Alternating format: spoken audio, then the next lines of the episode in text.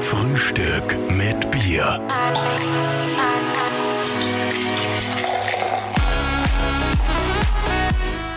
Voller Stolz dürfen wir sagen, dieser Podcast wird präsentiert von der Huawei App Gallery. Einfach mal reinklicken und die neuesten Apps lokal und international abchecken für alle Android-Handys. Yeah. Viel Spaß. Herzlich willkommen zu einer neuen Ausgabe von äh, Frühstück mit Bier. Und wir haben heute jemanden ganz Besonderen per Zoom zugeschaltet aus Deutschland. Ja, und ich kann nur sagen, ein wirklich bemerkenswerter Mann. Ähm, war in der Schule selbst Mobbingopfer, wurde dann krimineller Bandenboss in Berlin-Neukölln und ist jetzt ein äh, richtig erfolgreicher und bekannter Anti-Mobbing-Trainer und hilft zahlreichen Kindern, ein besseres Schicksal zu haben. Hallo, Carsten Stahl. Hallo nach Österreich. Servus, lieber Carsten. Schön, dass du uns zugeschaltet bist. Ich glaube, die meisten kennen dich auch ein bisschen von RTL 2. Du hast ja fast 300 Folgen von äh, Die Privatdetektive ermittelt aufgezeichnet. Mhm. 300 Folgen in so kurzer Zeit ist ja unglaublich, wie... 286 Sendungen und sechs Spielfilme in Amerika, um es genau zu gehen. Wow. Also das heißt, du hast wirklich Erfahrung auch vor der Kamera und nutzt jetzt diese Bekanntheit auch, um Menschen zu helfen, die Mobbing-Opfer geworden sind. Jetzt ist ganz lustig, weil jetzt ist schon acht Jahre. Acht Jahre machst du schon. Ja, weil die Sendung ist ja schon acht Jahre her. Vor, äh, ich habe die vor acht oder vor sieben, siebeneinhalb, acht Jahren aufgegeben, äh, weil ich halt erstmal schon während der Sendung gemerkt habe, das war ja, das wurde halt irgendwann äh, wurde es zum Abklatsch. Es war ja nur noch ein, ein Massenprodukt.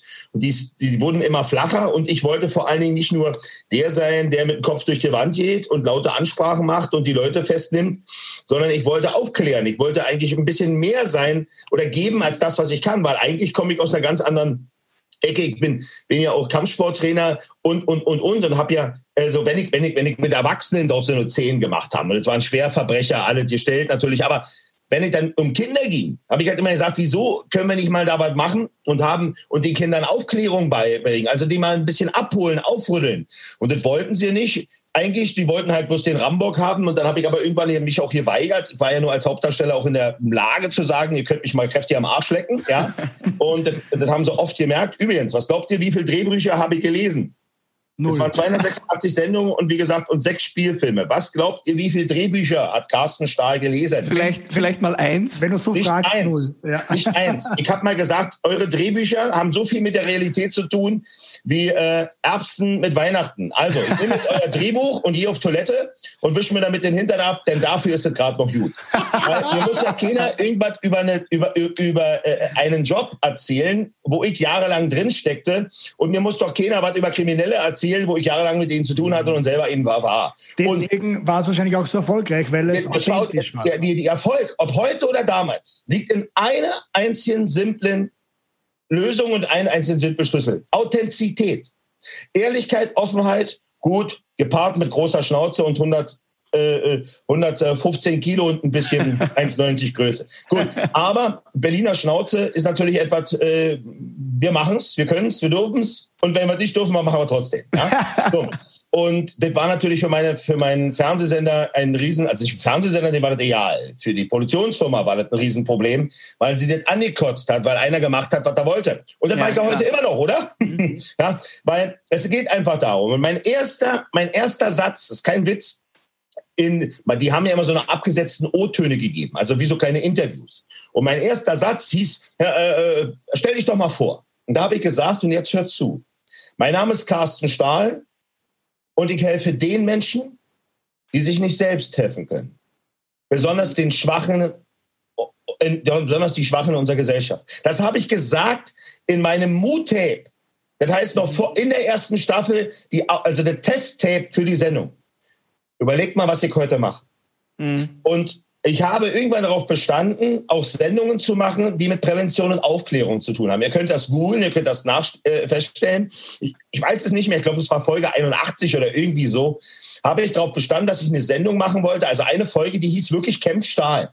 Da haben wir uns eine Jugendherberge genommen und ich habe da praktisch Jugendliche ausgewählt. Ich habe bei der Auswahl schon darauf geachtet, dass die auch selber, denn die geben ja das immer an, was sie selbst so erlebt haben. Ja. Und man sucht ja immer Darsteller, die auch authentisch sind. Und dann habe ich mir welche gesucht, die auch schon ein Problem Kindheit hatten. Und die habe ich genommen.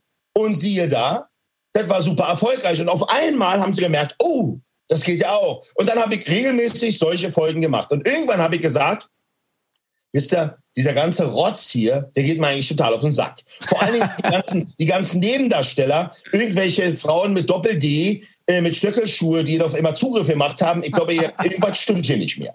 So, und äh, ja, dann habe ich gesagt, ich möchte, lass uns doch mal eine Sendung machen über Aufklärung, aber real, dass ich in Haftanstalten gehe oder in, mit Jugendlichen spreche. Ja, irgendwann mal, das läuft ja ganz gut. Ja, für euch, aber nicht für mich. Ich muss mich ja damit identifizieren. Und ihr müsst immer eins wissen. Das ist alles vergänglich. Und irgendwann ist es dann vorbei und dann kannst du nicht mehr abspringen. Da kannst du nicht mehr draus machen. Dann bist du abgelutscht. Ja, so. Und dann habe ich einfach für mich entschieden, ich will das nicht mehr.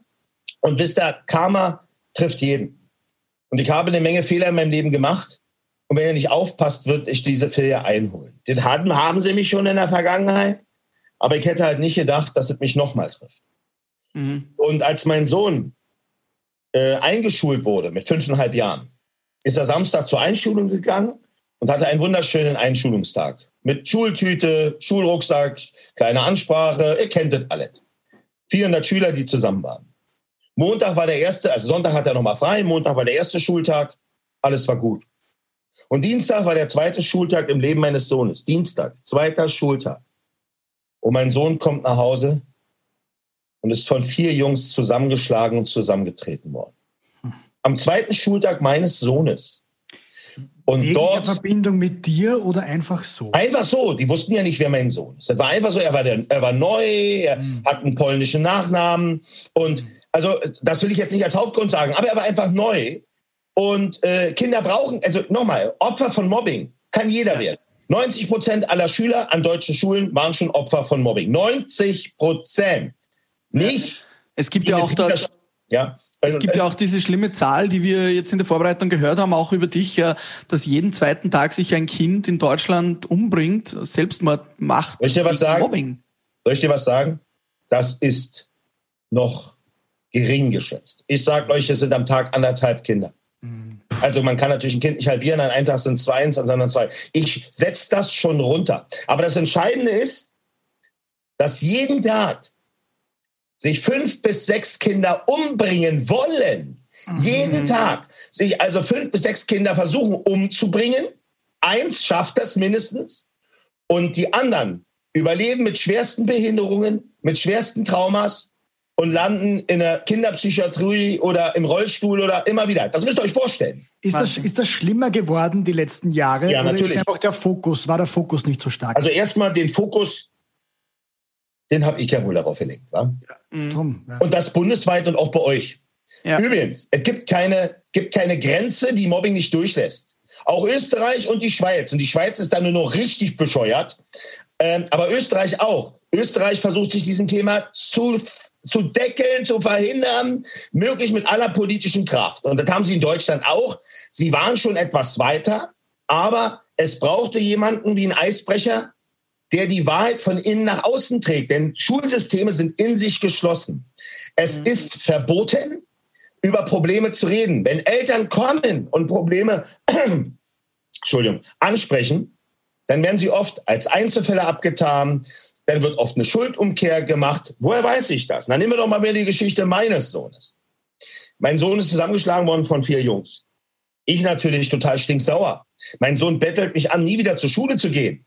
Ja, blutige Nase, blutige Lippe. Du bist stinksauer auf die Kinder. Am liebsten willst du die Kinder anschreien oder am besten noch nach Hause gehen und sich den Vater greifen, ja. Und dann aber, und jetzt kommt's, Karma.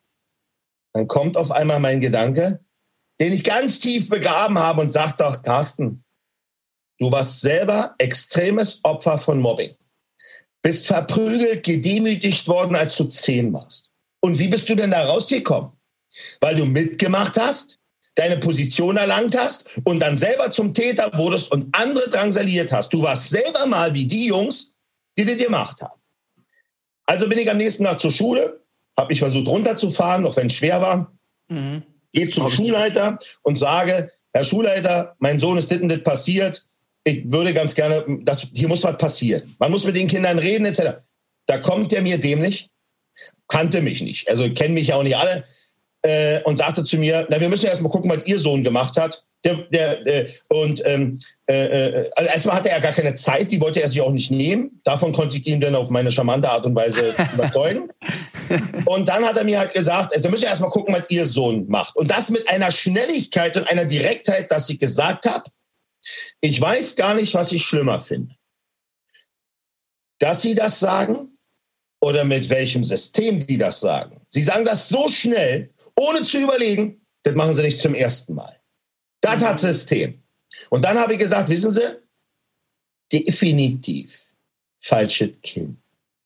Aber eine Milliarde Prozent sicher falscher Vater. Jetzt setzt du dein, Hintern da an den Computer und googelst mal meinen Namen. Du wirst bestimmt eine Million Einträge finden.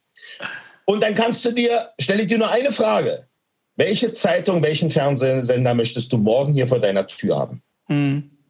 Und siehe da, da habe ich etwas gemerkt, was ich bis heute mit Erfolg leider jeden Tag machen muss. Ich habe gemerkt, auf einmal war er ganz ohr. Druck Denn er hatte einen Riesenschiss, nicht vor mir, vor den Medien.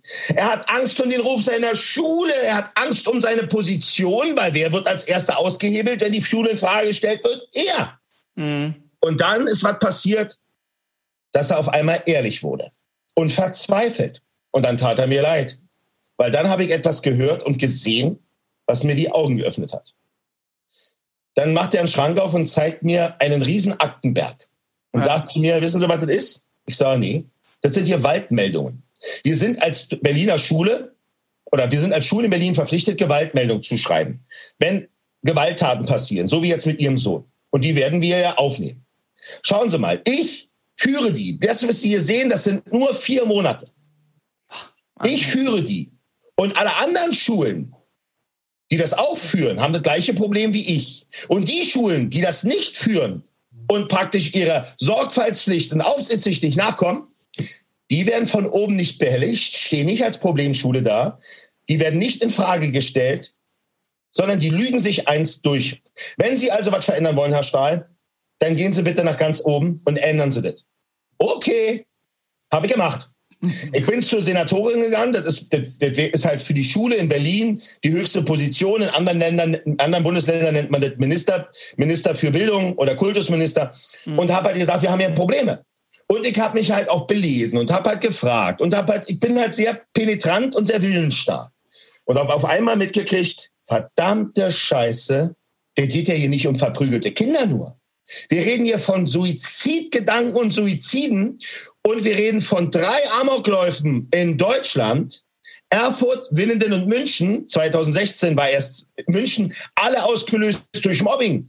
Und wir reden von einem System, was sich gegenseitig schützt, damit die Dinger nicht nach oben kommen. Einzelfälle, Einzelfälle, ja. Und wenn du dich damit befasst, dann sage ich euch mal, wie viele Einzelfälle wir haben. Wir haben jede Woche in, in Deutschland, ist mit Österreich und der Schweiz nicht anders. Wir haben jede Woche in Deutschland 500.000 bis eine Million Einzelfälle von Mobbing, Gewalt, Hass und Vorurteilen. Jede Woche. Das sind im Jahr zwischen 30 und 50 Millionen Einzelfälle von Mobbing, Gewalt, Hass und Vorurteilen. Wie würdest du sagen, kann man dem entgegentreten? Sind die Lehrer in der Verantwortung, das System, die Eltern? Wer kann da was dagegen tun? Und wieso ist nicht schon lange was dagegen getan worden? Weil das ist ja altbekannt, oder? Also, so. ja also beantworte ich erstmal deine Frage. Die Gesellschaft. Die Gesellschaft, das sind wir alle. Wir sind alle in der Pflicht. Solange wir das Thema Mobbing nicht ernst nehmen und darüber auch nicht reden. Das Problem in Deutschland, Österreich und Schweiz und wahrscheinlich weltweit ist, wir haben ein Problem mit der Wahrheit. Ein Problem, über was wir nicht reden, haben wir auch nicht. Das ist der Grundsatz. Das heißt, wenn man ein Problem nicht anspricht, macht man weiter. Bedeutet aber nicht, dass die Schule schmutzig ist, sondern dass weite Kinder zu Tode und zu kommen und leiden. Das heißt, man will dieses Thema gar nicht ansprechen, und dadurch kann man es ja unterdrücken. Man erzählt den Eltern, die verzweifelt sind, Einzelfall. Oder ihr Sohn ist ja auch nicht ohne. Ja. Viele Eltern geben dann auf, sind eingeschüchtert. Und die, die mehr Druck machen, da rät man denn an, das die Kind Schule wechseln. in Schule zu wechseln. Problem nicht behoben, sondern nur verschoben. Das heißt, das hat System. Ich mache das hier im achten Jahr. Ich, war, ich hatte Ich habe mit 25 Schülern angefangen, Jungs. Ich hatte bis heute 80.000 Schüler. Ich war in 230 Schulen bundesweit. Ich bin in der Politik mit dem Thema, ich bin in den Landtagen mit dem Thema, ich bin in der Öffentlichkeit mit dem Thema. Ich bin der bekannteste Anti-Mobbing-Coach der Welt. Ich war in der New York Times weltweit und in der BBC mit 50 Millionen Zuschauern. Könnt ihr alles sehen. Ja, haben wir schon. 200, fast 150 oder 200 Zeitungsartikel. Aber es ist alles scheißegal. Es ist Schall und Rauch. Aber es gibt kaum jemanden in Deutschland, der sich 365 Tage, 24 Stunden mit diesem Thema befasst. Warum? Weil ich 80.000 E-Mails bekommen habe. Verzweifelte Eltern, verzweifelte Kinder, verzweifelte Lehrer. Was glaubt ihr denn, wo ich die Information her habe? Ja. Weil es doch Lehrer gibt, die mir das stecken. Ich habe auch Verbündete in den Ministerien, die mir unter der Hand Dinge sagen. Ist wie so eine Art Whistleblower, die mir das dann stecken. Die haben sich schon in der Kultusministerkonferenz, das heißt, das wird sich alle Kultusminister treffen, also alle Bildungsminister aus Deutschland, da haben die über verschiedene Themen gesprochen und da hat man auch über mich gesprochen. Also ist schon ein Ding. Über eine Person unterhalten die sich. Ey, Alter, wenn ich doch lügen würde, wenn ja. ich ein Spinner wäre, wieso unterhalten die sich über mich? Wieso versuchen die mich zu bekämpfen oder versuchen mich abzutun oder haben alles probiert, mich ins rechte Lager zu drücken, mich in Frage zu stellen? Warum? Wenn ich doch, wenn ich nicht recht habe. Fontane hat gesagt, man kann die Wahrheit nicht bekämpfen. Also, weil es die Wahrheit ist. Also bekämpft man den, der die Wahrheit ausspricht, denunziert ihn, zieht ihn durch den Dreck, damit die Leute ihm nicht mehr glauben. Aber das wieso glaubst du, machen sie das bei dir? Weil sie, weil sie sehen, dass das Thema zu viel Geld verschlingt, wenn man naja, es bearbeitet? Da, da kommen wir wieder zu den Ursachen. Das läuft ja schon seit Jahrzehnten. Zu unserer Zeit hieß das Hänseln, da ja. gab es das Wort Mobbing nicht. Aber wir haben, wenn man mich fragt, äh, war es denn nicht schon immer schlimm? Ich sage, so schlimm wie jetzt nicht. Na, wieso denn? Ihr habt Mobbing digitalisiert. Mhm.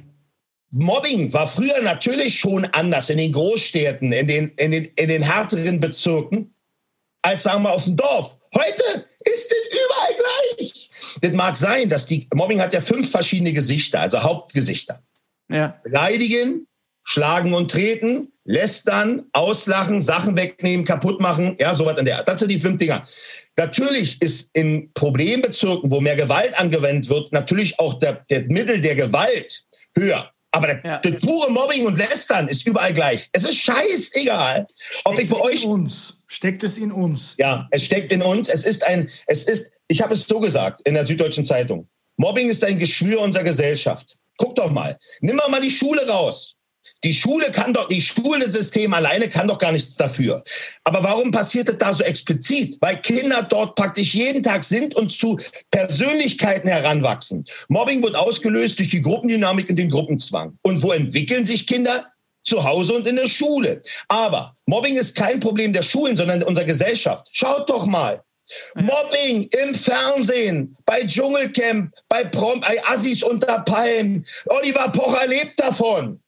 Äh, bei Heidi Lex Knopfmodel. Das ist Mobbing pur. Mobbing ist legitim, wird im Fernsehen verharmlost. Und wer zeigt sowas an? Wer hat Sat 1 angezeigt? Ach so, das war ich. Ach, ja. Wer hat Jota aus dem Fernsehen geschmissen, weil er Sexismus und, und Gewalt verherrlichen und Missbrauch von Frauen verherrlicht hat? Wer hat dafür gesorgt, dass er nie wieder im Fernsehen ist? Huch, das war ja auch ich und ein paar andere. Wow. Wisst ihr, das Maul aufzumachen, darum geht es. Aber wenn die meisten wegsehen und die meisten schweigen, und jetzt, warum tue ich das? Geht es mir um mich? Nee. Wisst ihr, ich werde euch sagen, um was es mir geht. Ich war auf acht Beerdigungen. Mhm. Auf acht Beerdigungen. Der jüngste war nicht mal sieben Jahre alt. Und der älteste knapp 17,5. Acht Kinder und Jugendliche, die sich umgebracht haben, weil sie in der Schule von anderen Schülern, die es nicht besser wussten, drangsaliert, gemobbt, geschlagen wurden, ausgelacht worden, weil sie schwächer waren, weil sie anders waren. Acht Beerdigungen. Ich war auf vier Mahnwachen für Kinder, die umgebracht worden und missbraucht wurden. Ich bin ja noch nicht mal beim Thema Missbrauch. Kommen wir gleich noch zu. Mhm. So.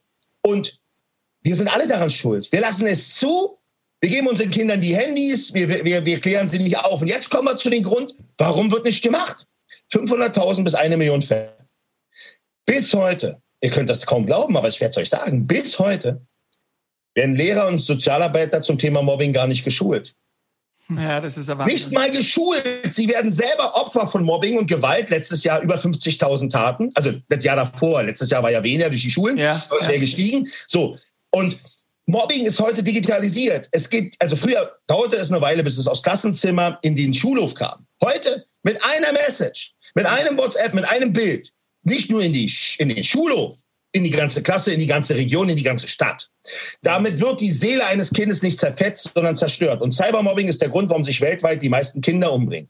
Aber wir haben die Welt digitalisiert, wir verdienen einen Haufen Kohle damit, aber wir haben die Kinder nicht aufgeklärt, die Eltern nicht aufgeklärt. Wir lassen die Lehrer schutzlos mit dem Problem zurück. Und ein Direktor, und jetzt kommen wir zu der perversen Wahrheit, die Hälfte aller Schulleiter in Deutschland, wahrscheinlich sogar mehr, sagt, ist in Österreich und der Schweiz wahrscheinlich noch mehr an unserer Schule gibt es kein Mobbing.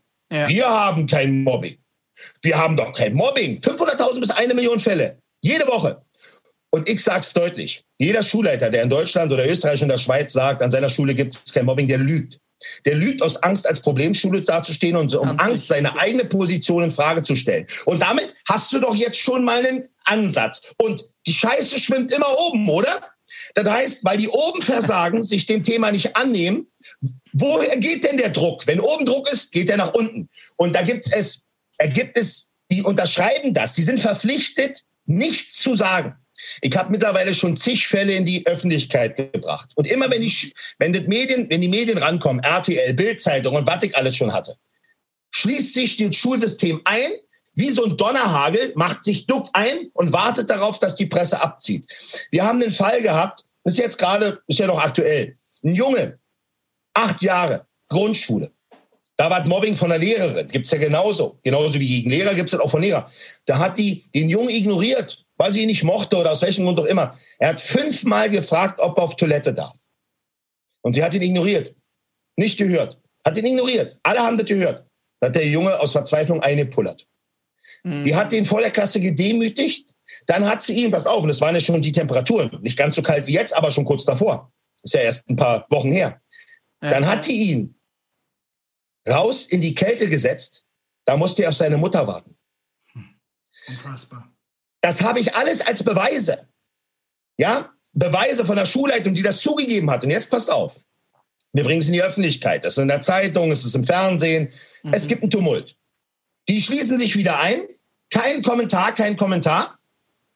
Dann kommt das Schulamt, meistens, und da ist immer wieder der Spruch, eine Krähe hackt der anderen keine Augen aus. Jetzt schreibt das Schulamt, sie konnten kein Fehlverhalten der, der, der Klassenlehrerin feststellen. Es gab ein Kommunikationsproblem. Was bitte? Die hat den absichtlich ignoriert. Und dann hieß es, na ja, und äh, sie wollten den Jungen ja, sie, und sie haben zugegeben, dass sie ihn rausgeschickt haben. Hör zu. Na, sie wollten damit verhindern, dass andere Kinder sehen, dass er eine nasse Hose hatte und haben ihn rausgeschickt. Nicht in einen, in, ein, in einen Nebenraum, der warm war, rausgeschickt. Und ja. damit verkaufen sie die Menschen für blöde. Und so läuft es ab. Mhm. Ey, und, das heißt, es ist eigentlich wirklich das System. Es ist ein Systemfehler. Wir haben massive Probleme in Deutschland, Österreich und der Schweiz mit Mobbing und Gewalt, mit Aufklärung, mit Respekt und Toleranz. Wir haben ein Riesenproblem und es würde halt einfach Aufklärung kosten, Prävention. Es würde Weiterbildung der Lehrer kosten. Das würde gar nicht so viel sein, weil es einfach nur ein, ein Switch ist, aber man müsste den machen. Und immer wieder, um überhaupt anzufangen, müssten sie ja zugeben, wir haben ein Problem. Mm. Und das wollen sie nicht. Und sagen, wir haben alles unter Kontrolle. Und, ja. für, und für die läuft es ja weiter. Ihre Kinder sterben ja nicht. Es sind unsere. Mm. Und deshalb bin ich auch immer so laut und so unbequem, weil Kinder sterben. Ganz konkret, wie konntest du dann deinem Sohn helfen oder was hast du dann in die Wege geleitet? Naja, der Unterschied ist natürlich, ich bin, mein Name ist Carsten Stahl, ich habe ein paar, ich, ich, äh, ich konnte praktisch im Endeffekt meine Position einsetzen, um denen zu sagen, Alter, wenn du deinen Arsch hier nicht bewegst, im Deutsch, dann bring, hol ich die Presse. Und dann habe ich ja gesehen, was passiert. Und dann habe ich ja seine Hilflosigkeit gesehen und habe gesagt, pass mal auf. Vielleicht kann ich dir helfen. Und so ist es ja entstanden. Ja. Und du hast dann lass mich doch mal, Klasse. lass mich doch mal mit den Schülern sprechen, weil ich habe ja selber eine bewegte Vergangenheit. Ich war selber Opfer von Mobbing extrem und habe gesagt, pass auf, du kannst ja dabei sein. Du kannst jederzeit abbrechen, wenn das nicht passt. Ja. Aber lass mich doch mal probieren. Schlimmer kannst du nicht werden.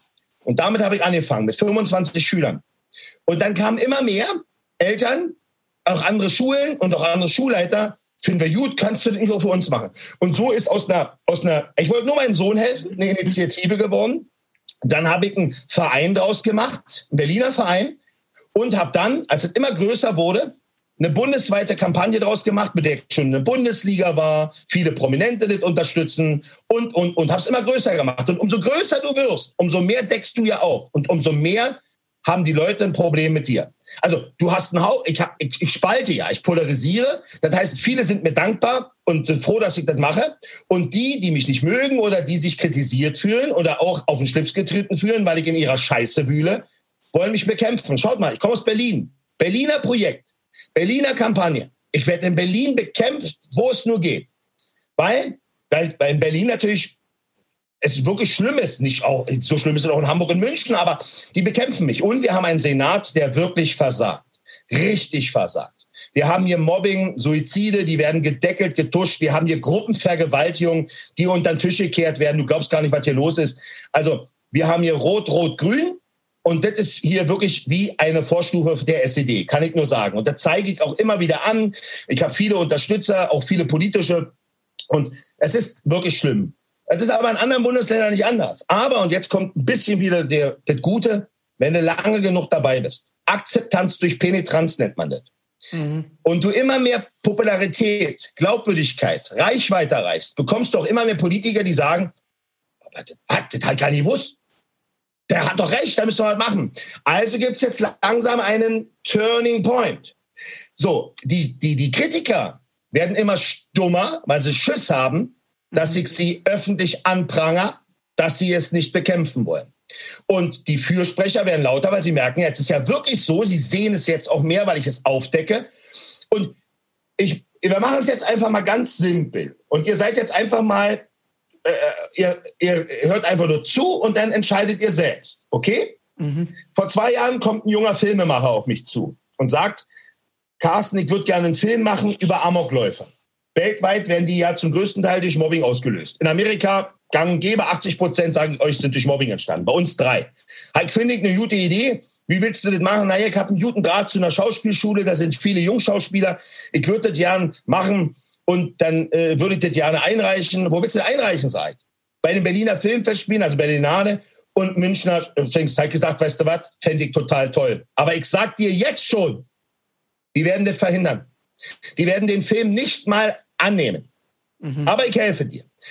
Wenn der Film gut ist, dann haben die den produziert. Ich habe mir den angeguckt, ich habe seine Wertigkeit gesehen, ich habe meinen Namen dafür gegeben, ich habe das Vorwort gesprochen und das Nachwort zu dem Film. Was tut er? Er reicht den Film ein. Bei der Berlinale und bei den Münchner Filmfestspielen. Jungs, der Film ist nicht mal in die nähere Auswahl gekommen. Der wurde im Vorfeld schon abgelehnt. Mhm. Abgelehnt. Also im Endeffekt, jetzt bin ich kein Filmkritiker, ihr auch nicht denkt man ja, na okay, der Carsten Stahl und der, die könnten den vielleicht überbewerten. Also vielleicht war er ja doch nur Dreck. Okay, okay. Ich habe ihm gesagt, reiche den Film weltweit ein. Mhm. Und hat er gemacht. Und, und jetzt kommen wir zu der Wahrheit, die euch die Augen offentlich öffnet. Dieser Film, dieser Dreck in Deutschland hat weltweit, in Amerika, in Italien, in vielen anderen Ländern 26 Mal gewonnen. Als bester Film, als bestes Drama. 26 Titel. Wahnsinn, ja. Und jetzt frage ich euch, bin ich der Einzige hier, der sagt, das stinkt bis zum Himmel? Mhm. Oder erkennt ihr das Lügensystem? Die wollen dieses Thema partout nicht auf dem Tisch haben und werden sogar die, selbst die Filmindustrie weiß, die bekommen ja Gelder, Fördergelder aus, dem, aus, der, aus den Ländern, dass sie es nicht zeigen. Aber das was glaubst du, ist der Grund, wieso sie es nicht äh, auf dem Tisch haben wollen, dieses Thema? Ist es wie so oft dann am Ende des Tages das Geld oder einfach Beides, die Konfrontation damit? Die politische Macht und das Geld. Guck mal, nochmal, um das ändern zu können, musst du als allererstes zugeben, wir haben ein Problem. Dann würden ja alle sagen auch, nein, habt ihr doch jahrelang weggesehen. Ja. Jetzt könnte man sagen, ist doch scheißegal, was Jahre passiert ist, wir machen es jetzt richtig. Und weil die keine Eier haben, sorry, weil sie keinen Mut haben, machen die einfach so weiter und sie kommen damit durch. Mhm. Guck mal, ich bin der Einzige in Deutschland, der so darüber redet. Es gibt andere Verbände, die, wir kämpfen doch auch gegen Mobbing, Carsten. Ich sage, ja, ich höre euch gar nicht. Warum? Weil sie Bittsteller sind. Sie versuchen von Fördergeldern ein paar Krümel zu bekommen und dadurch sind sie ja angewiesen, an diese Leute ranzugehen, die ich angreife. Ich kriege seit acht Jahren aus Bund 0 Euro, aus Ländern 0 Euro. Wahnsinn. Ich mache das. Es, es wird ja oft gesagt, also das habe ich im Vorfeld in der Berichterstattung auch gelesen, dass sie dir anprangern, dass du zu emotionalisierst und zu wenig äh, Fakten den Jugendlichen oder zu, zu wenig Langfristigkeit gibst. Aber wie will ich denn an Jugendliche herantreten, wenn nicht über die Emotion? Wie stellen Sie sich das naja, vor? Gehen wir, gehen wir noch mal weiter. Gehen wir noch mal weiter. Um über die Pizzeria reden zu können und über die Pizza, die da verkauft wird, richtig? Mhm. Musst du doch erstmal in die Pizzeria gehen und die Pizza testen, oder? Mhm. Die waren noch nie bei mir. Ich habe die eingeladen, die waren noch nie bei mir. Die haben das gar nicht gesehen. Die sagen das, ohne da gewesen zu sein. Mhm. Ich habe 80.000 Schüler gehabt. 17.000 Dankesbriefe. Ich habe Menschenleben gerettet, nachweislich. Und die Schulen, mit denen ich gearbeitet habe, sind dankbar. Die machen auf ihren Seiten Werbung dafür und wollen mich jederzeit wieder haben. Und die, die das sagen, die gehören mit in das System, teilweise Schulpsychologen, die Angst darum haben, dass sie in Frage gestellt werden. Und also du kannst doch erst ja. über die Pizza quatschen, wenn du so gegessen hast, Alter. Ja. Die waren noch nie da. Ihr Lieben, wir legen eine kurze Pause ein, denn wir haben die Ehre, unser Podcast hat einen Hauptsponsor bekommen. Ja, die Huawei App Gallery. Genau, schaut mal vorbei, die neue Huawei App Gallery für alle Android-Phones zum Downloaden mit ja, sehr coolen lokalen, aber natürlich auch allen internationalen Apps, was man so braucht fürs Handy. Einfach mal vorbeiklicken. Und viel Spaß damit.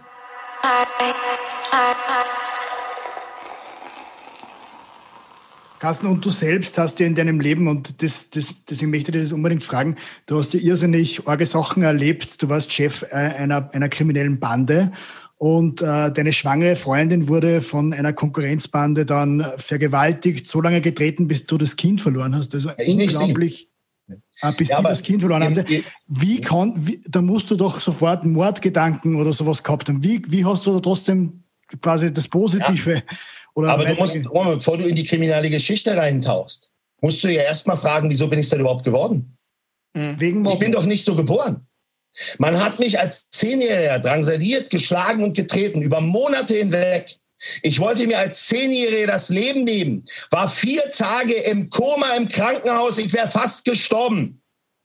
Als Zehnjähriger aus Angst vor der Gewalt. Durch fünf Jungs, die mich gemobbt haben. Und alle haben weggesehen. Schon damals. Alle Lehrer, meine Mitschüler, alle anderen Schüler. Und als ich wieder zu mir kam und der mich gefragt hat, was passiert ist, habe ich gelogen und habe gesagt, ich wäre in die Grube gefallen und habe mich dort schwerst verletzt und bin dort eingeschlafen und wäre fast gestorben. Ich hatte, man hatte mehrere Bluttransfusionen, ja? Mhm. So. Und um dann da rauszukommen, um nicht immer wieder auf die Fresse zu kriegen, habe ich irgendwann mitgemacht und bin dann auch in die Pubertät gekommen, habe einen körperlichen Schub gekriegt. Ich war nicht mehr so unterlegen, habe dann selber mitgemacht und habe selber angefangen und bin dann vom Opfer zum Mittäter zum Täter geworden. Und um nie wieder zum Opfer zu werden, bin ich immer wieder Täter geworden. Habe Gewalt angewendet, so wie man bei mir. Ich habe Gewalt legitimiert, weil man Gewalt mir gegenüber angewendet hat. So nach dem Thema, wie mir, wie ich dir. Besser die anderen als ich, so wie die anderen bei mir auch gedacht haben. Und besonders die, die weggesehen haben. Und im Gegensatz zu anderen komme ich aus Berlin-Neukölln, Jungs. Ich bin in Berlin-Neukölln groß geworden. Wenn ihr beide in Berlin-Neukölln groß geworden werdet, und ihr hättet dort Gewalt angewendet und ihr werdet in Konfrontation mit Polizei gekommen, dann rutscht ihr ganz schnell ab. Berlin-Neukölln ist was anderes als Kärnten, ja. glaubt mir das, ja? So. Und wenn du dann einmal in diesen Strudel gerätst, also Gewalttäter bist und wirst, wirst bekannt, dann kann es passieren, dass du ganz schnell abgestempelt wirst. Das heißt, du wirst vom Opfer zum Mittäter zum Täter und kannst dann unter Umständen durch deine, deinem, deinen Wohnort und durch deine gesellschaftliche Position auch ganz schnell abrutschen. Und wisst ihr was? Wenn man immer, immer auf die Fresse gekriegt hat und man wird auf einmal zum Täter und, und man, man, man sehnt sich nach Respekt, nach Anerkennung, dann ist man manipulierbar für sogenannte Ersatzfamilien. Und wenn ein Kriminelle mit Kohle, mit Ansehen auf dich zukommen und ey, Carsten, du bist es cool, komm doch zu uns. Wir sind eine Familie. dann bist du manipulierbar mit 16. Mhm. Und das habe ich Idiot gemacht. Ich fand die cool. Ich wollte so sein wie die. Ich wollte kein Opfer mehr sein. Und dann bin ich da reingerutscht. Und wenn du einmal da drin bist, Jungs, dann kommst du nicht mehr raus.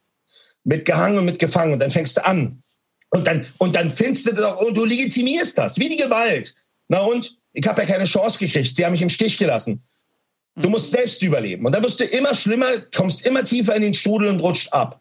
Und wenn du dann da drin bist, und das ist die Regel, die man nicht brechen sollte, die goldene Regel, hab, du musst doch keine Angst haben von der Polizei, vom Richter. Die kommen maximal um 5.30 Uhr und legen dir Fesseln an und bringen dich in den Knast. Die goldene Regel ist, hab keine Familie. Denn deine Gegner, deine Feinde, die Konkurrenz, die kennt mhm. keine Regeln. Ja, Wahnsinn. Die kommt mit gezogener Waffe, mit gezogenem Messer und will das, was du willst. Mhm. Und die sind nicht zu mir gekommen. Die wollten ein Exempel statuieren und sind zu meiner Freundin gegangen, um, um mir zu zeigen, dass ich verwundbar bin. Mhm. Und sie haben mich verwundet. Und das ist eskaliert. Meine Freundin hat sich gewehrt. Und dann ist das ausgeartet und sie haben sich zu dritt vergewaltigt und geschlagen und getreten. Und was sie wussten, ist, dass sie im vierten Monat schwanger ist. Und sie hat unser Kind verloren. Also wenn ihr anfangt, über meine Kriminalität nachzudenken, müsst ihr immer wieder daran denken, dass ich nicht kriminell geboren bin, sondern dass man mich so gemacht hat. Mobbing und Gewalt.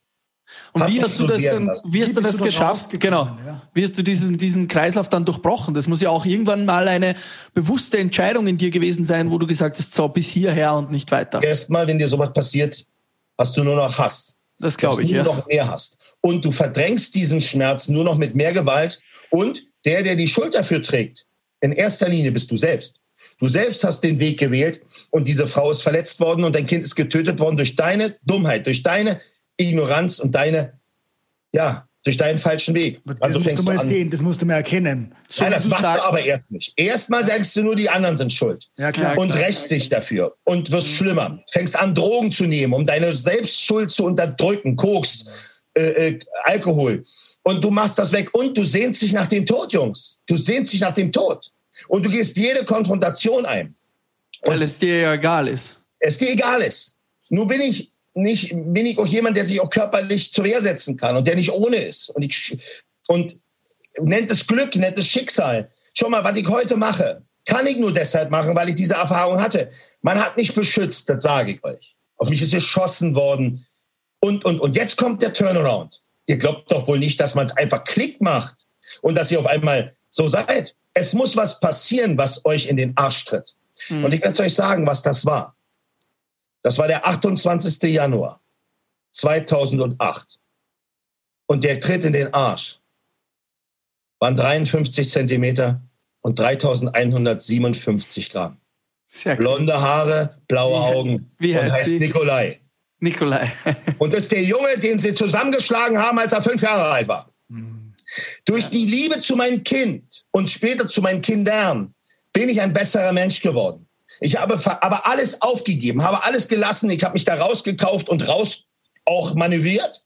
Wie musste mir, musste zwei? Jahre damit rechnen, dass man mich umbringt. Das denke ich mir. Ja. ja, und bin aber rausgekommen und habe dann gesagt, wenn und ja zu, ich habe damals gesagt, sollte noch irgendwann mal irgendwas meinen Kindern passieren, irgendjemand meine Kinder bedrohen oder irgendwas machen, werde ich alles dafür tun, um meine Kinder zu beschützen.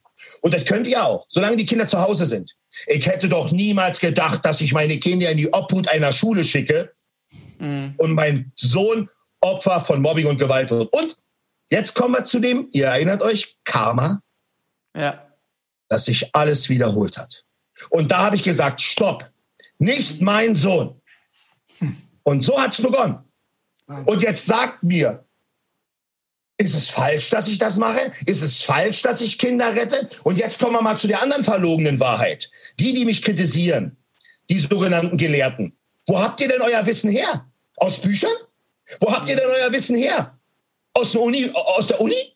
Wie viel Gewalt habt ihr denn erlebt? Wie oft wolltet ihr euch denn umbringen? Und jetzt kommen wir mal zu den Zahlen. 500.000 bis eine Million Fälle. Jede Woche, Jungs.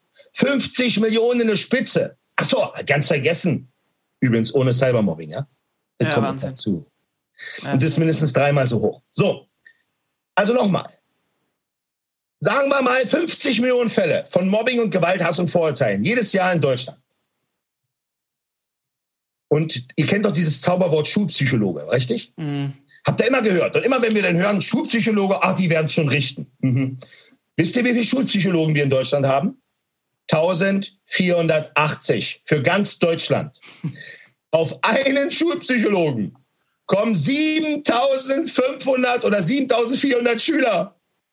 Bei, bei 50 Millionen Fälle, 500.000 bis eine Million die Woche, aber das heißt, das, das System ist deshalb dagegen, weil wenn sie was ändern müssten, dann müssen sie ja da wirklich viel Geld auch in die Hand nehmen, um ja. dieses System so zu ändern, dass naja, so quasi mehr Leute wie du da sind. So viel, so viel großes, so viel Geld ist das gar nicht.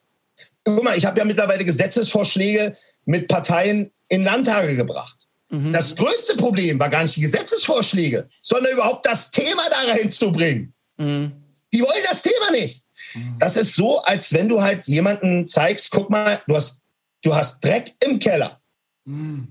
Und du zeigst aber nach oben, alles ist glänzt, wir haben keine Probleme. Ich sage, ja. ich sitze da in der Ministerkonferenz, ich sage, ihr habt keine Probleme? Euch sterben die Kinder weg. Ihr habt mhm. Amoklaufdrohungen und ihr redet, ihr habt keine Probleme?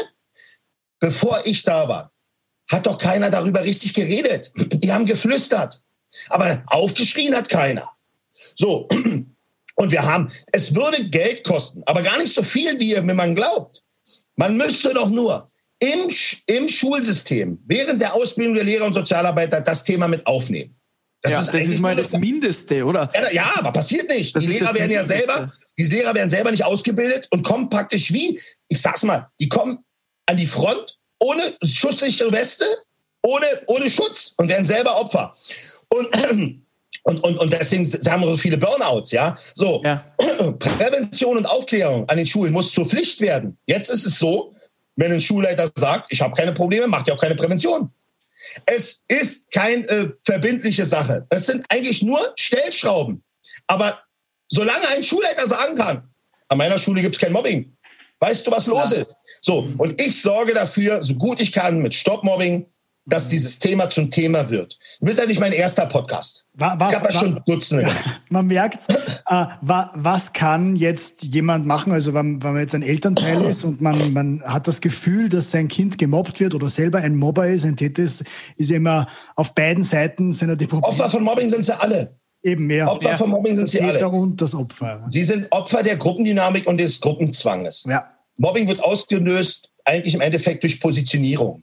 Man will nicht das Opfer sein, man will lieber zu den, zu den zu den Tätern gehören. Ja, das ja. ist ja wahrscheinlich auch ein bisschen instinktiv in uns verankert, oder? Ich denke da an einen Wolfsrudel, wenn man aufwächst und, und man muss sich ja auch seine Position erkämpfen. Man ist, ja, es ist vollkommen so richtig, aber Survival ich trotzdem, fittest, ja. Ist vollkommen richtig, aber ich sage dir trotzdem, so unmenschlich wie wir miteinander umgehen, geht nicht mal Tiere miteinander um. Ja. Ja, so. Und das Entscheidende ist, Kinder sind Kinder.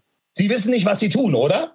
Aber es ist unsere Aufgabe, ihnen das zu vermitteln und auch den Eltern zu vermitteln. Schaut mal, ich mache Workshops, ich mache Seminare für Schüler. Ich, alle Altersklassen.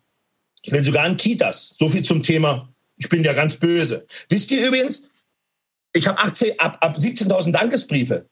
Wisst ihr, wie viele Beschwerden es über mich bisher gab? Also ich kenne keine. Mhm. Aber, ich bin, aber ich bin ja gefährlich. Gefährlich sind die Lügen. Und gefährlich sind diese Machtinteressen. Die töten Kinder. Und mittlerweile bin ich der, der das an Strafanzeige stellt. Wenn immer wieder, ich, ich, wisst ihr, ich kann es euch heute schon garantieren.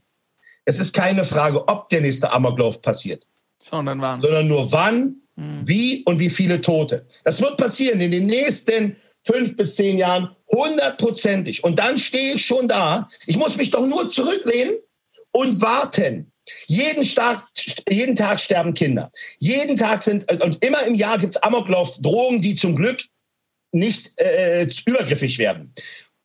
Es passiert. Und irgendwann wird es wieder passieren. Und dann stehe ich da und werde sagen, so, die Verantwortlichen in dem Bundesland, wo passiert, haben Blut an den Händen. Mhm. Denn sie haben durch ihre fehlende Aufklärung, durch ihr fehlendes Handeln, durch ihr Versagen im Endeffekt diesen Amoklauf erst möglich gemacht. Mhm. Solange so, die... Hm? Am Ende fällt wieder alles zurück auf die, die Einfachheit, dass man die Leute bilden muss. Man muss sie bilden und aufklären, man muss wissen. Man, alleine, die alleine die Tatsache, dass wir überhaupt darüber reden müssen, unsere Kinder zu schützen. Gehen wir jetzt einen Schritt weiter. Durch Corona ist die Welt etwas verlangsamt worden.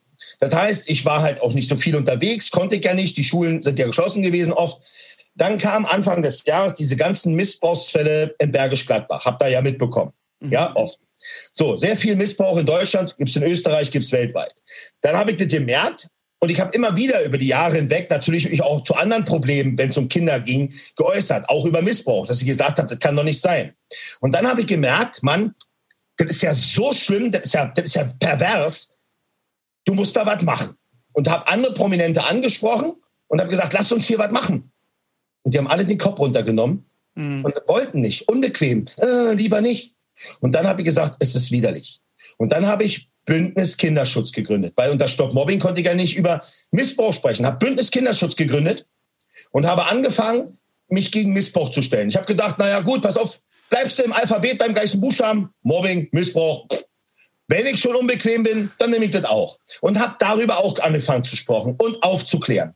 Und dann habe ich Dinge festgestellt, wieder, ey, hallo, Kindersexpuppen, habt ihr das mitbekommen? Mhm. Im Internet frei zu kaufen, hat keiner gewusst. Ich habe die Information bekommen. Ich habe Amazon gefragt. Die fühlten sich nicht zuständig nach dem Thema, ja, was können wir da machen? Ihr fühlt euch nicht zuständig? Okay. Unfassbar.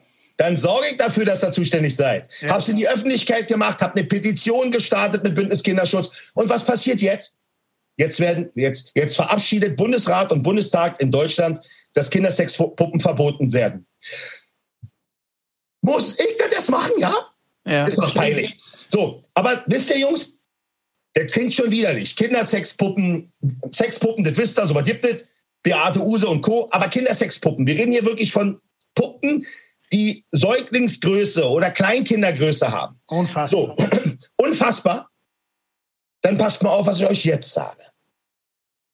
Es gibt im Darknet frei verfügbar, wenn man weiß, wo man sucht. Und die wissen, wo sie suchen. Ein Handbuch für Pädophile. Tausend Seiten 938 oder so, um es genau zu gehen. Wahnsinn. Das ist ein Handbuch von erfahrenen Pädophilen verfasst. Wie man ein Kind missbraucht, unerwischt zu werden. Wann die beste Zeit ist unter Jagdsaison, wann ein Kind am besten zu entführen ist, wie man es entführt, wie man die Eltern manipuliert, wie man das Kind manipuliert, wie man das Kind anlockt. Dann gibt es darunter, wie man keine DNA hinterlässt bei einem Kind, wenn man es missbraucht. Da ist eine Hand abgebildet, Jungs. Eine Hand abgebildet die zeigt, so und so tief kannst du in einen Säugling eindringen mit deiner Hand oder deinen Fingern, so und so tief in ein einjähriges Kind, so und so tief in ein zweijähriges Kind. Wahnsinn. Soll ich weitermachen? Das ist echt schlimm. Ist es ist nicht verboten. Also, man bringt, und jetzt müsst ihr euch die Perversion vorstellen. Ein Typ wird es, äh, man, man findet jemanden, der ein Kind missbraucht hat oder berührt hat oder Kinderpornografie hatte. Man nimmt seinen Laptop fest, man hält ihn fest, man lässt ihn wieder frei. Den Laptop mit den ganzen, oder anders, den Laptop kriegt er vielleicht wieder, aber ohne die Daten, ja? Ja. Das Handbuch für Pädophile müssen Sie ihm wiedergeben. Wahnsinn. Das Handbuch für Pädophile ist wie, eine Bauanlei ist wie eine Bauanleitung für einen, für einen äh, Terroristen einer Bombe. Ich sorge dafür, dass das in die Öffentlichkeit kommt. Ich mache Strafanzeige, ich bringe das in die Politik, ich scheiß auf deren Teppich. Mhm. Und jetzt gehen wir noch weiter. Ich habe eine Challenge gestartet. Ihr kannt ja noch die Eisberg Challenge, ja? Ja. So, ich habe eine Challenge gestartet, äh, die heißt Hashtag Bündnis Kinderschutz, gemeinsam zum Schutz unter Kinder. Hab hab nicht nominiert, sondern motiviert. Andere Prominente motiviert zu mitmachen, ein Zeichen zum Schutz unserer Kinder zu setzen. Denn Kinderschutz geht uns alle an. Axel Schulz, Christian Panda, Kevin Kurske und auch meine politischen. Und jetzt rollt es halt los. Es geht halt so bam, bam, bam, bam. So, könnt ihr mir mal eins sagen? Wieso muss ich eine Challenge starten mhm. zum Schutz unserer Kinder? Das ist traurig eigentlich. Ist das nicht erbärmlich? Und übrigens, was für mein feiges Land gilt, gilt für euer feiges Land genauso. Absolut, ja. Ihr macht einen Scheißdreck in Österreich. Noch weniger als wir gegen Mobbing. Weil in eurem Land gibt es keinen wie mich. Mhm. Und die, die es gibt, die werden mundtot gemacht. Oder sie, sie werden eingekauft oder sind aus dem System. Also irgendwie von der Polizei und so, machen wir maximal so und so. Jungs, ich bin nur deshalb so stinksauer, weil Kinder sterben. Mm. Kinder missbraucht werden. Mann, ich war auf einer Mahnwache Ende Juli von Tim. Tim ist zwei Jahre alt geworden. Tim hat man von ersten Tag seiner Geburt an missbraucht. Und als er zwei Jahre war, haben sie ihn zerbrochen. Sie haben ihn gebrochen. Sie haben ihn verprügelt, dass ihm sein Körper zerbrochen ist. Wirklich zerbrochen. Ich war auf der Mahnwache mit 450 Menschen. Kein Politiker war da. MDR hat darüber berichtet. Ich war da, habe deutliche Worte gesprochen. Ja. Wahnsinn. Glaubt mir, Jungs, das geht nicht an mir spurlos vorbei. Mhm, man Ja. merkt's. Und jetzt für alle, die da draußen der Meinung sind, mich stoppen zu können. Versucht es. Ich finde es eigentlich du- schade, dass du, dass du da so viel Gegenwind erfährst und so viel auch äh, gegen deine Hater kämpfen musst, anstatt deine Energie Ah, hat sich aber mehr. Ist, ist, ist schon weniger geworden. Glaubt's mir. Ja. Weißt, wisst ihr warum? Weil ich damit ganz öffentlich umgehe. Das heißt, wenn mich einer hatet, ich rede jetzt nicht von irgendeinem Instagram-Typen oder Facebook-Typen, der auf seine Tastatur Ja, ja. reindrückt. Dafür gibt's eine Blocken- und Fick dich-Funktion, ja? So. Aber ich rede von politischen Kräften. Ja. Wenn ein Politiker irgendeiner über mich erzählt, mache ich Videos, macht das öffentlich. Was Mhm. glaubt ihr denn, was dann da passiert? ja, klar. Und das überlegen sich die Leute schon. Weil ich bekämpfe nur Feuer mit Feuer. Es geht nicht um mich. Ihr wollt, dass Carsten Stahl aufhört? Ihr wollt, dass ich nichts mehr sage? Verdammt nochmal, dann kümmert euch um den Schutz der Kinder. Ihr wollt, dass ich nicht mehr aufhöre? Moin. Und ich bin weg. Mhm. Ich habe mal gesagt, in so einem Interview, was ich mir wünsche. Ich habe gesagt, ich wünsche mir, dass ich eines Tages arbeitslos bin. Kinder mehr gemobbt werden. Mobbing wird immer ein Teil unserer Gesellschaften bleiben. Aber wir können es eindämmen, wir können es aufklären. Die, den Wunsch, den ich wirklich habe, ist, dass sich wegen Mobbing irgendwann mal kein Kind mehr das Leben nimmt. Und das können wir schaffen.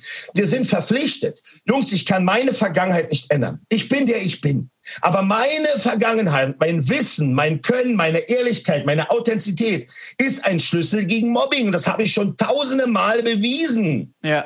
Mann, ich habe Kinderbücher geschrieben über Mobbing, die ich jetzt übrigens kurz vor Weihnachten europaweit verschenkt habe. Ich Ah, bin ja nicht nur Stop. Mobbing, ich bin ja auch Stop Bullying. Ich habe ja auch die Europamarke Stop Bullying. Ja, Mhm. Also, und ganz ehrlich, warum folgen mir denn so viele Menschen? Warum hören mir denn so viele Menschen zu, wenn ich doch ein Spinner bin? Und warum hört ihr denn den Spinner zu? Mhm. Warum denn Veit Lindau und äh, Tobi Beck, die mich auch alle unterstützen, sogar finanziell? Also warum? Ja Weil weil, ich Gott sei die Dank, Wahrheit sage. weil Gott sei Dank äh, einige Menschen sagst. Die Wahrheit kann man nicht aufhalten, wie du sagst. und weil auch Gott sei Dank einige Menschen sehen, dass das Thema wirklich wichtig ist und das. Naja, jeder, der Kinder hat, großer. Mhm. Guck mal, in dem Moment, habt ihr schon Kinder? Nein, Nein. So, Jungs, aber ihr wir müsst euch sehen es vorstellen. trotzdem als wichtig. Ja, aber passt auf. Das ist schon ganz, ganz wichtig. Natürlich habt ihr das Herzchen jetzt an der richtigen Stelle. Aber ihr habt noch keine Kinder. Ihr müsst euch vorstellen, in dem Moment, wenn ihr die Kinder habt, habt ihr ja Verantwortung nicht nur für euch, sondern für die Kinder. Es gibt eine komplette Verschiebung der Prioritäten. Mhm. Und jetzt sage ich euch was. Wenn ihr beide Kinder kriegt, also ihr hoffentlich nur nicht, Jungs, das tut weh, ähm, aber eure, eure, eure, ja, eure Freundin oder wenn er ins adoptiert, ist mir egal, aber eins ist wahr. Nein, nein. Freundinnen. Okay. Ähm, wenn diese Kinder, eure Kinder in die Schule kommen, also ihr müsst ja erstmal eine Freundin ha haben oder kennenlernen, die muss schwanger werden und das Kind muss fünf, sechs Jahre werden. Das dauert also noch ein paar Jahre. Aber eins garantiere ich euch. Wenn wir jetzt nicht anfangen, umzudenken und die Politik zum Handeln bringen, in Deutschland, Österreich und der Schweiz, dann werden zu der Zeit, wenn eure Kinder in die Schule gehen, jeden Tag sich drei bis fünf Kinder umbringen Wahnsinn, ja. und es 20 probieren. Und eure Kinder, ob Junge oder Mädchen, werden zu 1500 Prozent Opfer von Mobbing. Egal ob als Opfer, Täter und Mittäter. Ein Mhm. Klassiker ist immer, aber meine Tochter tut nichts, mein Sohn tut nichts. Dann sage ich immer, Sie haben recht. Frau Müller, Meier, Schulze, Ihr Sohn, Ihre Tochter tut nichts. Mhm. Sie schaut billigend dabei zu, wenn andere Kinder fertig gemacht werden und schützt sich selber, indem sie schweigt und wegsieht. Aber gibt es irgendwas, was man als Elternteil da jetzt wirklich Ja, natürlich konkret machen kann, um, um helfen zu können? Ja, pass auf. Also erstmal mache ich jetzt mal kurz äh, für alle, die das hören. Auf unserer Seite von www.stop-mobbing.de äh, findet ihr unter dem Button Hilfe Hilfsvideos genau dazu. Da habe ich praktisch genau das besprochen. Was kann ich tun, wenn mein Kind Opfer von Mobbing wird? Was kann ich tun, wenn mein Kind Mittäter von Mobbing wird? Was kann ich tun, wenn mein Kind Täter ist? Was kann ich selbst tun? Was kann ich als Lehrer tun? Dafür gibt's Hilfsvideos, wo ich mich dem jedem Video zuwende. Ja? Weil wenn ich das jetzt anfange, dann sitzen wir morgen früh noch hier. Fakt ist, das Wichtigste, liebe Eltern, lasst euch nicht abwimmeln. Lasst euch keinen Mist erzählen. Mobbing ist an allen Problemen, ob Grundschulen, beginnend oder Oberschulen, schon richtig tief ein Problem. Und wenn euch ein Lehrer erzählen will oder ein Schulleiter, er hat kein Mobbing, dann lügt er aus Angst. Lasst euch nicht abwimmeln. Fordert Prävention und Aufklärung. Klärung. Ist eurem Kind Gewalt angetan worden? Zeigt es auf jeden Fall an. Auch wenn man euch sagt, es wird eingestellt. Ja, wird es. Aber das Kind und die Eltern kriegen eine Ansprache. Also, handelt. Lasst eure Kinder nicht im Stich. Eure Kinder schauen zu euch auf. Wenn sie spüren, dass ihr ihnen nicht hilft, verliert ihr sie als Kinder. Und jetzt noch was dazu. Hört euren Kindern zu. 80 Prozent der Kinder vertrauen sich ihren Eltern nicht an, weil sie sich schämen und Angst haben, dass es schlimmer wird. Sie kommen vielleicht einmal zu euch, vielleicht zweimal. Wenn ihr ihr nicht zuhört, wenn ihr die Signale nicht erkennt, kommen sie nie wieder. Mhm. An allen Beerdigungen, denen ich war, haben mir die Eltern gesagt, ich Herr Stahl, ich habe es nicht gewusst. Oder sie haben es vielleicht nicht erkannt. Mhm. Setzt euch mit euren Kindern hin, redet mit ihnen, spricht mit ihnen, zeigt ihnen Videos von mir oder anderen, weil das öffnet die Herzen der Kinder. Ich habe eine TV-Sendung dafür, die heißt Stahlhart gegen Mobbing. Immer wieder schreiben mir Eltern an und sagen, Herr Stahl, mein Kind hat da gesessen, hat sich mit mir die Sendung angeguckt. Ich habe es nicht gewusst. Mein Kind fing auf einmal an zu erzählen, dass er genau das erlebt. Und ich fragte ihn, warum hat das mir ja nicht erzählt? Na, Mama, ich habe mich geschämt und Mama, ich habe es probiert, du hast mir nicht zugehört. Nehmt euch die Zeit für eure Kinder. Und ganz wichtig, haltet euch, ihr als erstes geht ihr zu eurem Klassenlehrer und sagt, was eurem Kind passiert.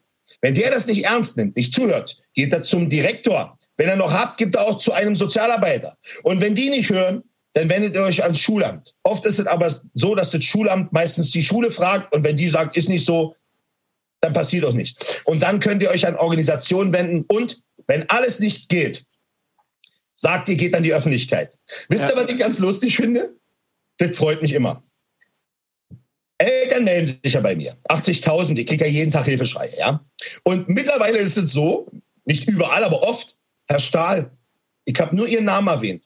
Und auf einmal hat er mir zugehört, wo er vorher total ignorant war. Ja. Weil die wissen, dass ich damit in die Öffentlichkeit gehe. Und die Schule und das Schulsystem hat vor allem am meisten Angst von der öffentlichen Wahrnehmung, dass man ihnen die Fehler aufzeigt. Ja. Ist es nicht wieder, genau wie mit der, mit der Challenge, ist es nicht schlimm, dass wir so arbeiten müssen?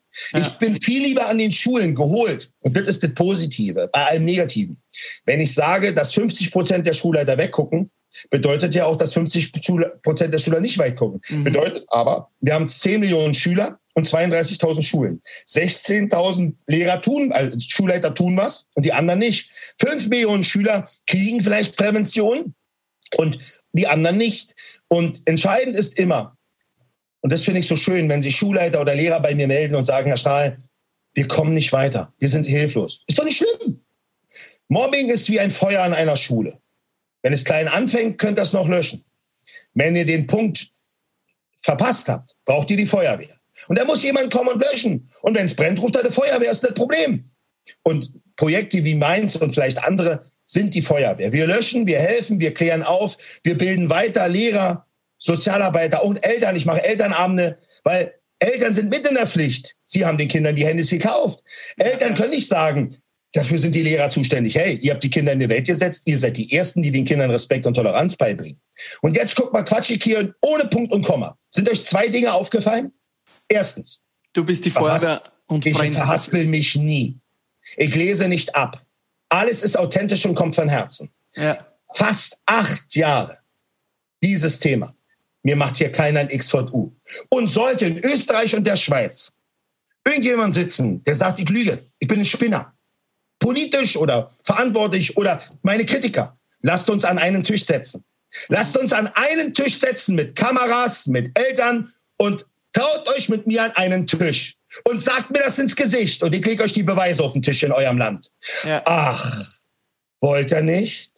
Warum denn nicht? Warum habt ihr denn Angst, mit mir in ein Gespräch zu gehen, in eine Diskussionsrunde, einen runden Tisch? Warum denn? Habt ihr denn Schiss? Ach, ich weiß warum. Ihr vielleicht mittlerweile auch, Jungs? Ja. Weil es die Wahrheit ist. Ich erzähle euch keinen Mist. Ihr geht mit mir in eine Schule. Ist egal wo. in Österreich oder der Schweiz. Ich schwöre euch, also nimmt einen Dartpfeil und schmeißt den hinter euch oder eine Karte in Österreich. Und wir gehen zu der Grundschule oder Oberschule, die der Spitze des Dartpfeils am nächsten zugewandt ist. Und ich zeige euch, dass an dieser Schule Mobbing herrscht. Ja. Und dass die Kinder und die Lehrer verzweifelt sind. Aber wir ihnen helfen können. Wir müssen ihnen helfen. Den Lehrern, den Schulleitern, den Kindern, den Eltern. Also Aber das geht nur mit dem Mut zur Wahrheit. Der Mut zur Wahrheit ist der erste Schritt für Veränderung. Mit allem. Es geht nicht weg, wenn man sagt, man hat es nicht. Mhm. Zahnschmerzen, die gehen nicht weg. Wenn du ein Ibuprofen nimmst, dann sind die kurz weg aber irgendwann sind sie wieder da. Du musst ja. schon den Zahn ziehen oder die Wurzel behandeln. Und genauso ist es. Mobbing zu bekämpfen braucht eine Wurzelbehandlung. Ja. Und nicht nur von einem Theoretiker, der kommt und sagt, ah, ah. hey, manchmal musst du den Splitter ziehen. Wir hoffen, dass wir oh. dieses Thema auch in Österreich ein bisschen publiker machen können damit und dass man auch in Österreich auch Ganz ehrlich, ihr seid noch wirklich, also wir sind ja schon, wir sind ja in Deutschland schon rückständig bei dem Thema dann kommt ihr und die Schweiz. Und ja. da sage ich immer, wenn eure Hirne mal so funktionieren würden wie eure Uhrwerke oder eure Schokolade und euer Käse, dann hättet ihr wirklich was verändert. Die denken ja. und wollen uns erzählen, die Schweiz hat kein Mobbing. Nee, die Schweiz hat einfach bloß einen richtigen Schuss. Aber ihr auch. In eurem Land stirbt genauso wie in unserem Land jeden Tag ja. gegen Mobbing. Und dann, dagegen müssen wir eigentlich kämpfen. Und deswegen ist. Viele Hilfeschreie.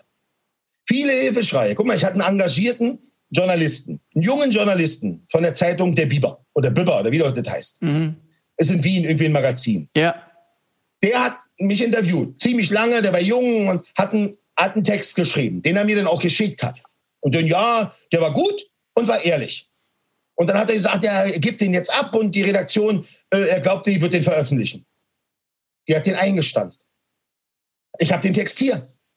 Und wenn der zuständige Redakteur das hört, du Pfeife, anstatt Angst zu haben vor deinen politischen Verbindungen, solltest du mal lieber darüber nachdenken, dass dieser Zeitungsartikel Menschenleben retten könnte. Oh, scheiße. Du, habe ich Pfeife gesagt? Oh, nee, selbst eine Pfeife hat mehr Charakter. Ist das nicht erbärmlich? Also. Schade, dass du da mit uh, so viel Engagement und so viel Herzblut auf dieses Thema so stark aufmerksam machen musst. Muss, dass ich es überhaupt muss, das ist, ist doch schade. Jetzt kann, jetzt kann man natürlich hingehen und viele kommen an und klopfen mir auf die Schulter und sagen, Carsten, danke, du hast schon so viel bewegt. Wow, toll, du bist ein Held, du bist eine Legende, wow. Soll ich Aber euch was sagen? Soll ich euch was sagen? Jetzt sterben jeden Tag Kinder. Was habe ich denn bitte bewegt? Ja, die Mission ist erst zu Ende, wenn Solange ein Kind stirbt. Und jetzt kommen wir zu der Verpflichtung. Ich kann meine Vergangenheit nicht ändern. Aber es ist meine Pflicht und meine Bestimmung, dafür zu kämpfen, dass andere Kindern gleiche Schicksal erspart wird. Mhm. Es ist meine Pflicht, ein System aufzuklären, was versagt. Und wenn ich dafür laut werden muss und den einen oder anderen ja, stecken muss, dann muss ich's. Ich bin in der Politik, in den Medien damit. Und es ist wichtig, auch andere Verantwortliche, andere offizielle Persönlichkeiten, Prominente in die Pflicht zu nehmen. Auch eure Prominenten müssen endlich den Mund aufmachen und sagen, hier müssen wir was machen. Ja? ja. Und deswegen ist es so wichtig, deswegen habe ich Bündnis Kinderschutz und Stop Mobbing gegründet. Und deshalb stehe ich euch auch hier zur Verfügung, um weit über die Grenzen von Deutschland hinaus zu sagen, Stop Mobbing, gemeinsam zum Schutz unserer Kinder, Bündnis Kinderschutz. Danke, Carsten. Wir unterstützen dich da sehr gerne, Carsten. Wir sagen vielen, vielen Dank, dass du dir heute Danke. Zeit genommen hast für unseren Podcast. Und wir hoffen, dass dieses Thema auch in Österreich noch viel, viel publiker wird und dass ihr mal vorbeischaut auf stopmobbing.de. Das ist für uns ja ein bisschen komisch mit de, aber ihr findet es, glaube ich, auf Google. Und Carsten Stahl natürlich auf allen Social Media Kanälen, das ist auch ganz wichtig. Instagram, Facebook, da findet man auch schon die meisten Informationen, muss man sagen. Aber Danke, Jungs, ihr habt es aber gerade gesagt ist es nicht traurig, dass ihr bei DE kicken müsst? Warum habt ihr kein AT? Ja, das ist schlimm. Wir, wir, wir werden jetzt gleich diese Seite äh, ins Leben rufen und schauen, dass wir dich da unterstützen, lieber Gast. Mach das, Jungs. Alles klar. Ich danke, danke euch dir. für eure Zeit, für euer Engagement. Ja? Wenn irgendwas ist, meldet euch. Ja? Wir melden uns. Vielen, vielen Dank. Alles klar. Schaut nicht weg. Bleibt stark. Danke. Ciao. Ciao. Danke, Carsten. Das war's wieder von Frühstück mit Bier und wir sagen vielen Dank an unseren Hauptsponsor. Dieser Podcast wird voller Stolz präsentiert. Von der Huawei App Gallery. Schaut euch das mal genauer an. Und ja, wir hören uns beim nächsten Mal bei der nächsten Ausgabe von Frühstück mit Bier. Mm. Frühstück mit Bier.